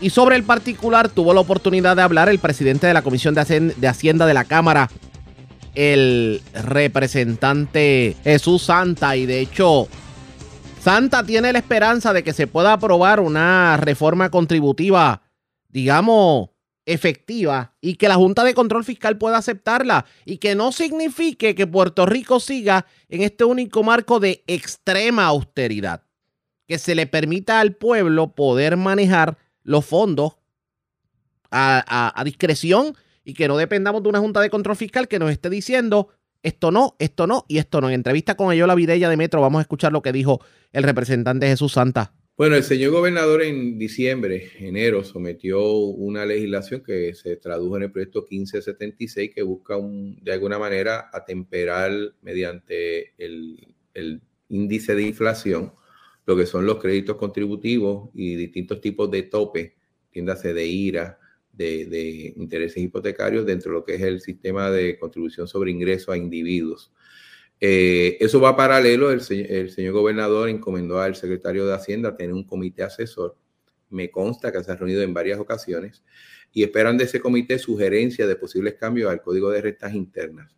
A la misma vez, la Comisión de Hacienda ha hecho su trabajo, ¿no? Buscando, viendo alternativas de cómo mejorar el código de renta interna en el sentido de que sea menos oneroso a los contribuyentes y a la misma vez, que fue el anuncio que hizo este fin de semana pasado el señor presidente de la Cámara, plantea que nosotros tenemos más de 60 medidas que de alguna otra manera enmienda el código y muchas de ellas tienen que ver inclusive con cierto tipo de reducciones de tasas o de impuestos, buscando de alguna forma eh, reducir la carga contributiva a los individuos.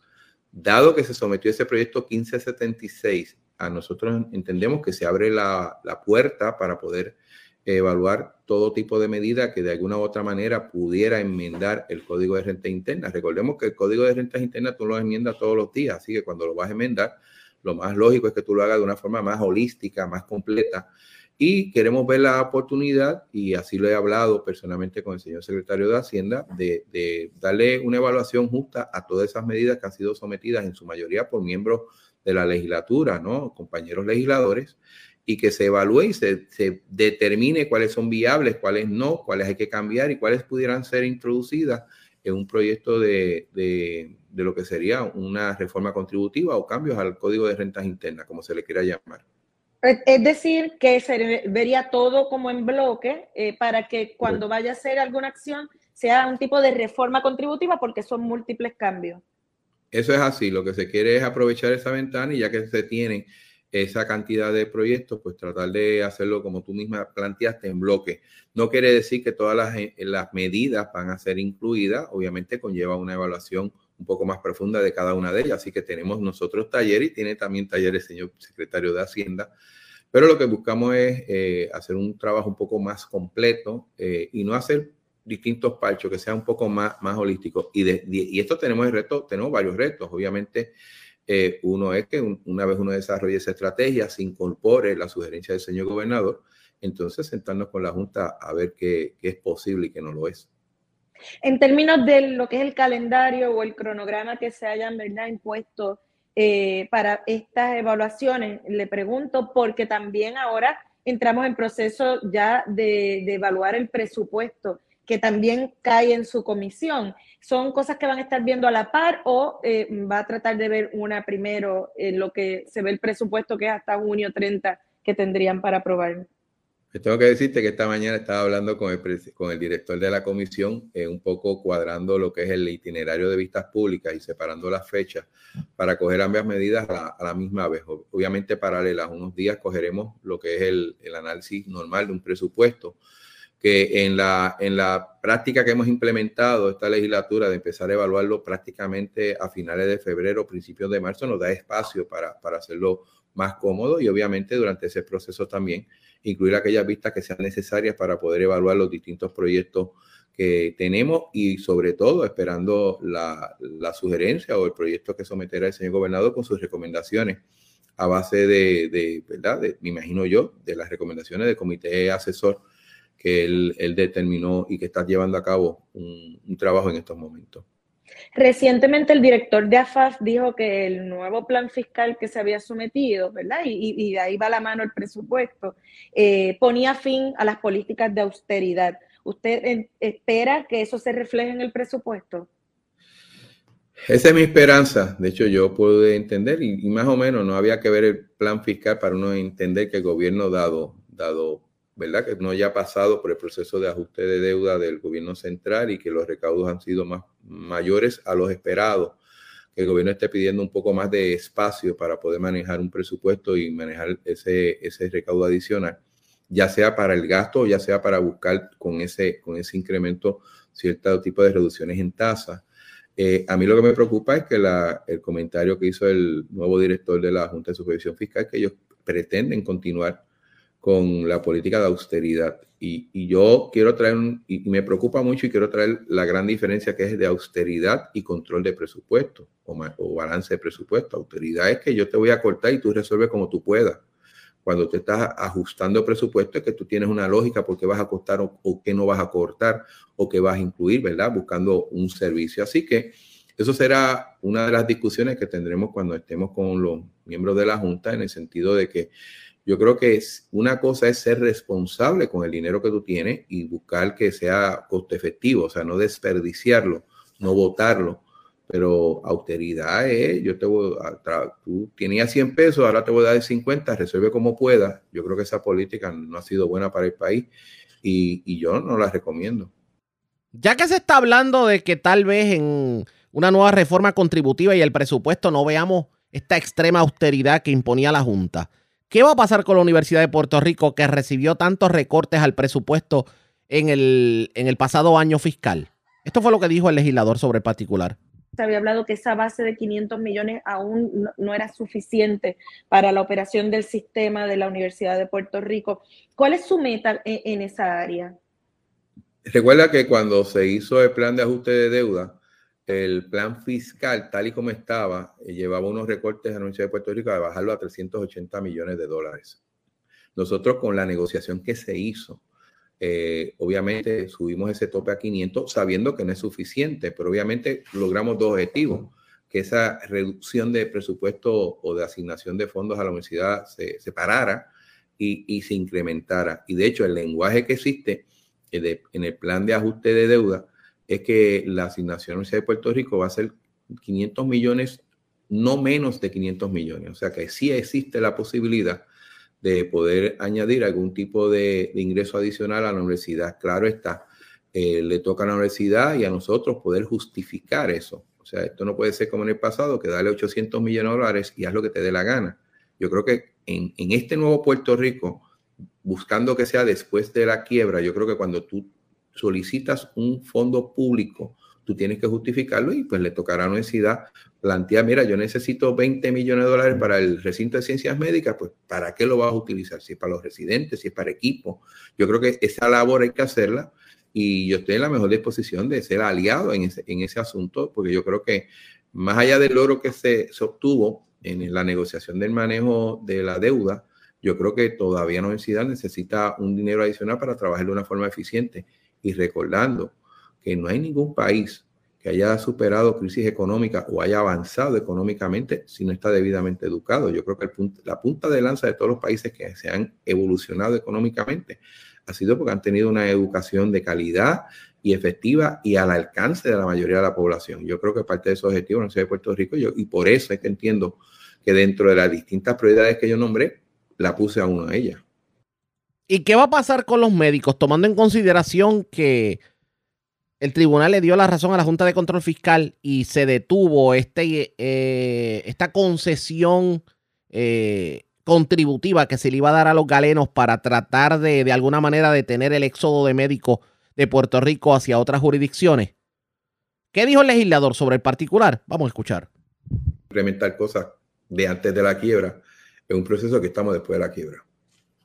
Eh, quería preguntarle también sobre los médicos. Eh, radicaron una medida para eh, tratar de retener a los médicos en Puerto Rico.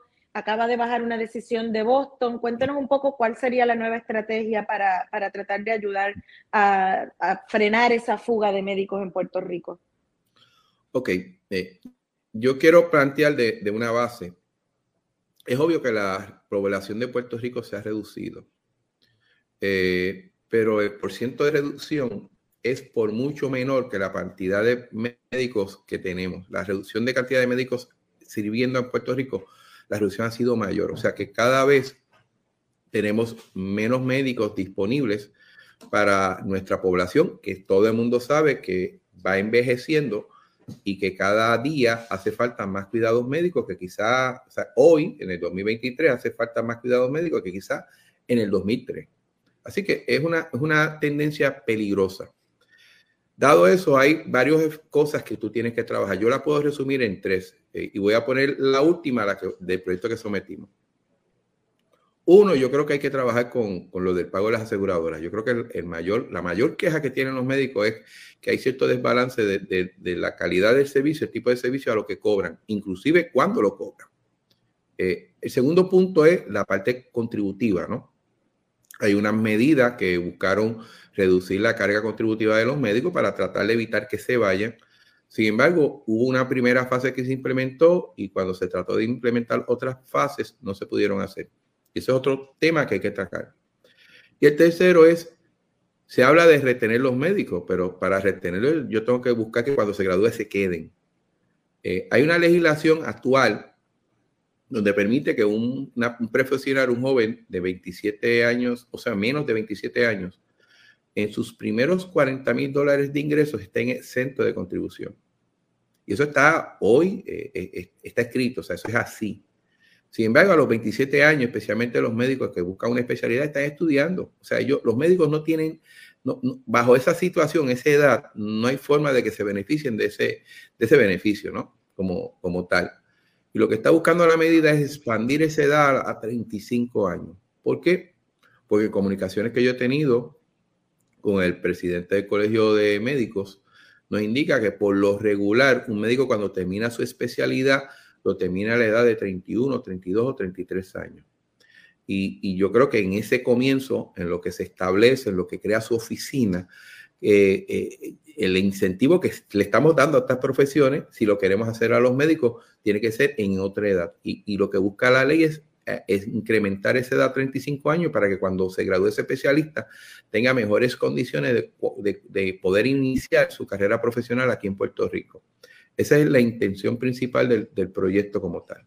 Expresiones del presidente de la Comisión de Hacienda, Jesús Santa. Es un tostón lo que tiene definitivamente el legislador y lo que tienen las comisiones de Hacienda de Cámara y Senado, tomando en consideración que tienen que tratar de buscar un presupuesto en donde se le haga justicia al médico, a la universidad, a los municipios, en donde no veamos extrema austeridad, pero con una Junta de Control Fiscal que está ahí encima y con extremos recortes.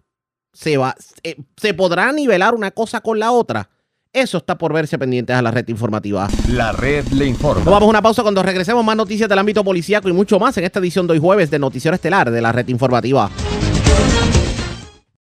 La red le informa. Señores, regresamos a la red le informa. Somos el noticiero estelar de la red informativa edición de hoy jueves. Gracias por compartir con nosotros. Vamos a más noticias del ámbito policíaco porque las autoridades ocuparon gran cantidad de drogas y armas en dos intervenciones, una en el residencial Seno Gandía y otra en la extensión Seno Gandía en Arecibo. También hubo una ocupación similar en un sector de Camoy. Además, una persona murió mientras trabajaba en un poste del tendido eléctrico en Arecibo y ustedes recordarán la persona que fue arrollada ayer en Barceloneta lamentablemente falleció. Mayra Ortiz, oficial de prensa de la policía en Arecibo con detalles. Saludos, buenas tardes. Buenas tardes. ¿Qué información tenemos? Se reportó en horas de la mañana de ayer una persona muerta en la carretera 657 del barrio Bajadero en Arecibo, según informa el agente Dani Correa, escrito al precinto 207 en Sabana Hoyo, que un hombre fue identificado como José Márquez, de 51 años, residente del Río Grande, socio de la compañía Arnaldo Electric. Este sufrió una caída mientras realizaba unos trabajos en un poste de tendido eléctrico ubicado en el lugar antes mencionado. Márquez fue transportado por los paramédicos al hospital Pavía de Arecibo, donde llegó sin signos vitales. También se reportó un accidente de carácter grave con peatón ayer en horas de la tarde en la carretera 140 en el kilómetro 64.2 en el pueblo de Barceloneta, según se informa que mientras David Rivera Rivera, de 54 años y residente del pueblo de Arecibo, conducía su vehículo Ford F250 HD color oro por la mencionada carretera y antes del kilómetro 64.2 en un área carente de alumbrado, desde una marginal súbitamente, sin tomar las debidas precauciones, cruzó la vía de rodaje el peatón identificado como Luis de Jesús, de 52 años, residente del pueblo de Barceloneta, dando lugar a que el conductor del vehículo realizara una maniobra para esquivar al peatón, pero aún así lo impactó con la parte frontal derecha al lado izquierdo del mismo, cayendo al pavimento, resultando con heridas de gravedad.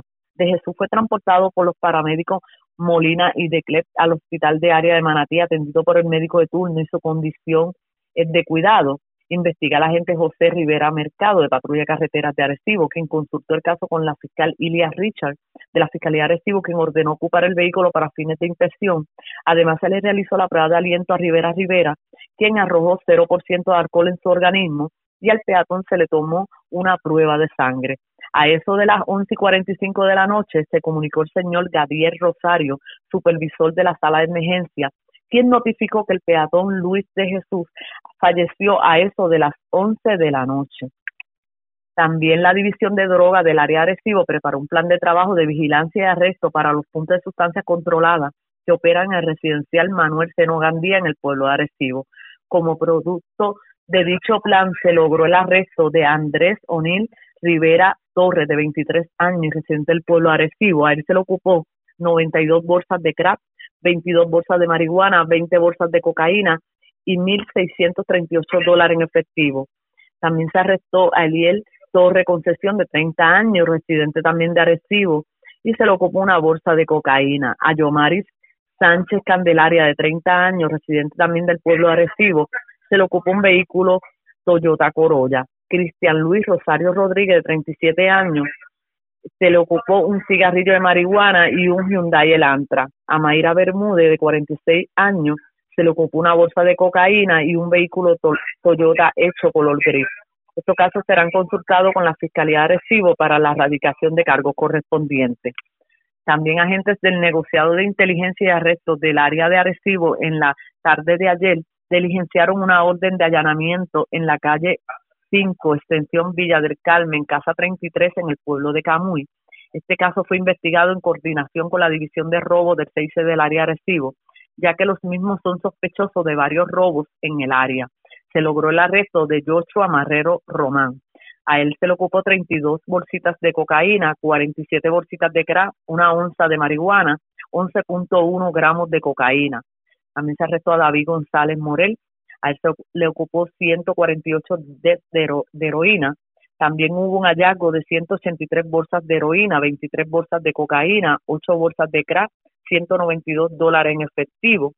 Esta orden fue expedida por el juez Rafael Lugo Morales del Tribunal de Primera Instancia de Arecibo y este trabajo contó con la cooperación de la División de Arrestos Especiales, CRADI, Plan Integral, la unidad este, motorizada K9 y el 6C del área Arecibo. También este caso será consultado con la Fiscalía Arecibo para la erradicación de cargos correspondientes. También como parte de las iniciativas del Plan Integral del área Arecibo, dirigida por el Teniente Coronel José Rosario Polanco. En el día de ayer, agentes del Plan Integral de Seguridad, con la cooperación de la División de Arrestos Especiales y la Unidad K9 Oeste, se personaron a la calle A de la extensión Senogandía, del pueblo Arecibo para corroborar una información confidencial y al llegar a dicho lugar el personal se topa con un individuo que llevaba dos bultos color azul. al este percatarse de la presencia de la policía, abandonó los mismos y se fue a la huida, internándose en unas residencias abandonadas donde se perdió de vista. Al verificar dicho burto, se encontraba en su interior cuatro rifles tipo AR-15 calibre .223, 12 cargadores .223, dos cargadores para pistola calibre .223, 166 municiones calibre 9 milímetros y 6 municiones calibre .38. Este caso se estará consultando con la Fiscalía de Arecibo. Hasta el momento, esas son las novedades que tengo del área de Arecibo. Que pasen buenas tardes. Y buenas tardes para usted también. Gracias, era Mayra Ortiz, oficial de prensa de la Policía en Arecibo de la zona norte. Vamos a la zona metropolitana porque las autoridades ocuparon armas, municiones, dinero en efectivo y gran cantidad de drogas en una intervención en Levitown, Toa Baja, específicamente en la urbanización Levitown Lakes, en la zona de Toa Baja. También ocuparon droga en un vehículo que fue recuperado. Ese vehículo había sido reportado hurtado, fue recuperado en Toa Baja, pero tenía droga en su interior. Y también se erradicaron cargos criminales contra un hombre que había cometido varios escalamientos. Se había llevado propiedad del Walgreens de Bayamón. Era la séptima ocasión que era sorprendido infraganti hurtando mercancía. Y la información la tiene Wanda Santana, oficial de prensa de la policía en Bayamón. Saludos, buenas tardes. Buenas tardes para usted y para todos. ¿Qué información tenemos? Agentes del negociado de drogas de la Policía de Puerto Rico, dirigido por el comandante Wilson Lebrón, adscrito a la Superintendencia Auxiliar en Operaciones Especiales, diligenciaron una orden de registro y allanamiento en una residencia que ubica en la calle Doctor Francisco Vallazo de la urbanización Lakes en Tuabaja. El plan que trabajó y contó con la participación de la Unidad Canina, Servicios Técnicos y el SWAT de Bayamón arrestaron a Roberto Narváez Olivo, de 51 años, quien es distribuidor independiente de sustancias controladas al estilo delivery, y Ana Cruz Lugo, de 41 años. A estos se les ocupó una pistola Glock, un cargador, municiones, marihuana, 10.200 dólares en efectivo, dos piedras compactadas, envases con marihuana, 128 gramos de cocaína y 23 bolsas con cocaína. Este caso estará siendo consultado.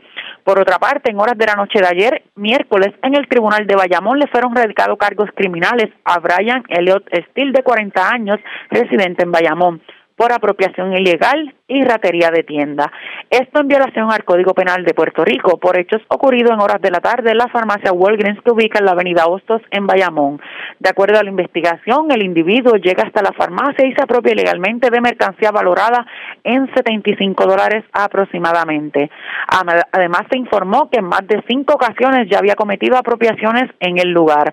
La agente Moya, escrita al precinto Bayamón Sur, consultó el caso con el fiscal Carlos Rivera el mismo fue llevado ante la juez Darelis López, quien luego de escuchar la prueba determinó causa para arresto, señalando una fianza global de dos mil dólares, la cual no prestó, siendo ingresado en el complejo correccional de Bayamón. Por otra parte, un hallazgo de sustancias controladas fue reportado a eso de las 10 y 35 de la noche en hechos ocurridos en la calle Rosa Francia del barrio Candelaria en Tuabaja. De acuerdo a la información, luego de recuperar una guagua Hyundai Tucson, la cual como figuraba como hurtada del estacionamiento de una mega tienda el pasado 12 de enero en Tuabaja, al recuperar la misma y realizar la inspección, se encontró 180 copos con picadura de marihuana, 169 municiones de diferentes calibres y cuatro cargadores. El agente Alex Paz, que ha escrito al Distrito Policial que trabaja, estará consultando en Fiscalía. Sería todo. Buenas tardes. Y buenas tardes para usted también. Era Wanda Santana, oficial de prensa de la policía en Bayamón. Vamos a otros temas porque ayer en la tarde, cuando el gobernador culminó su conferencia de prensa en San Juan, que eh, obviamente habló sobre la privatización de la generación energética, tuvo la oportunidad de visitar varios sectores en Orocovi. Estuvo en el Centro de Interés Social María Mazarelo, que es al lado del Colegio San Juan Bautista, y allí se estaba colocando la primera piedra de un proyecto de vivienda de interés social. Y también tuvo la oportunidad de visitar lo que es, eh, en este caso, el derrumbe de la carretera 155. También se hicieron entregas en una, de una residencia en alturas de Orocovis que se reconstruyó con fondos R3. Vamos a escuchar lo que dijo el alcalde de Orocovis, Gardi Colón, sobre el particular. Pues mira, ayer estuvimos, eh, primero eh, visitamos una carretera que se está reparando, la carretera 155. Luego fuimos a poner la primera piedra en el colegio San Juan Bautista, donde se va a estar, construyendo eh, a través de fondos de CDBG Digar un albergue para jóvenes y luego entregamos una casa en el barrio Orocovis, sector eh, Alturas de Orocovis, eh, a través de los fondos eh, de R3. y finalmente pues, terminamos el día con la, ratificación del comité mío a nivel municipal. o sea que hay bastantes obras en proceso en, Orocovis. Sí, gracias a Dios, pues lo que pudimos ayer ver fueron son cosas en carreteras, cosas en cosas que tienen que ver con vegetal, eh, recuperación, etcétera. Eh, y pues eh, se está haciendo la, la obra y esperamos que se siga haciendo. Vamos a ver qué termina ocurriendo con la 155 porque la situación de la 155 es preocupante. El carril que queda de paso es pequeño, de hecho es bien difícil para los, los camiones el poder pasar por el lugar. Y el temor es que en un evento de lluvias, pues, pueda el terreno ceder. Eh, vamos a ver cómo se mitiga esta situación, pero es un proyecto bastante grande. Y claro, qué se va a dar con otros proyectos que todavía están en veremos, así que estaremos pendientes a lo que ocurra en esta carretera de Orocovis. La red le informa. vamos a la pausa, regresamos a la parte final del noticiero estelar de la red informativa. La red le informa. Bueno, señores, regresamos esta vez a la parte final del noticiero estelar de la red informativa de Puerto Rico. ¿Cómo está Estados Unidos? ¿Cómo está el mundo a esta hora de la tarde? Vamos con DN, nos tienen un resumen completo sobre el más importante acontecido en el ámbito nacional e internacional. Alemania ha respondido a una petición planteada por Ucrania durante meses y ha anunciado que planea enviar al menos 14 tanques Leopard 2 a dicho país y que pronto permitirá que otros países europeos envíen sus propios tanques Leopard. Se espera que Estados Unidos también anuncie este miércoles el envío de tanques Abrams a Ucrania, aunque ese proceso podría demorar meses. Los tanques pesados podrían ser un punto de inflexión importante en la lucha de Ucrania contra Rusia al tiempo que se está por cumplir un año de la invasión rusa de Ucrania. Moscú ha advertido que el envío de dichos tanques sería visto como una provocación directa. En otras noticias de Ucrania, el gobierno del presidente Volodymyr Zelensky ha despedido a varios altos funcionarios, mientras que otros han renunciado como consecuencia de un creciente escándalo de corrupción que incluye informes que revelan que las Fuerzas Armadas compraron alimentos a precios inflados. La Unión Europea ha dicho que Ucrania debe cumplir con los estándares anticorrupción para poder ser miembro de dicha comunidad de estados. Turquía pospuso una reunión prevista que tenía como finalidad tratar el asunto de la adhesión de Suecia y Finlandia a la OTAN. Esto se produce en medio de las crecientes tensiones entre Turquía y Suecia, luego de que el país escandinavo permitiera que un político de extrema derecha quemara un Corán durante una protesta que se llevaba a cabo frente a la embajada de Turquía en Estocolmo. A raíz de la disputa, Finlandia ha dicho que considerará adherirse a la OTAN sin Suecia. El gobierno británico ha admitido que unos 200 solicitantes de asilo menores de edad han desaparecido desde julio de 2021, lo que ha provocado indignación entre la oposición, que ha pedido una reforma que arregle el sistema de inmigración del país. Estas fueron las palabras expresadas por el ministro de Inmigración Robert Jenrick. El total de solicitantes de asilo menores de edad no acompañados que siguen desaparecidos el 88% son ciudadanos albaneses y el 12% restante son de Afganistán, Egipto, India, Vietnam, Pakistán y Turquía. Vietnam, Pakistán and Turkey. El primer ministro conservador Rishi Sunak había prometido promulgar políticas aún más duras para impedir que los solicitantes de asilo ingresen al Reino Unido a través del Canal de la Mancha. En Nueva Zelanda, Chris Hipkins prestó juramento como primer ministro de la nación luego de que Jacinda Ardern anunciara la semana pasada su renuncia. Hipkins, quien tuvo un papel protagónico en la respuesta de Nueva Zelanda a la pandemia, liderará al gobernante Partido Laborista hasta las elecciones de octubre. Carmel Sepuloni también prestó juramento como viceprimera ministra, convirtiéndose en la primera funcionaria de ascendencia isleña del Pacífico en ocupar el cargo. Sepuloni es de ascendencia samoana, tongana y europea.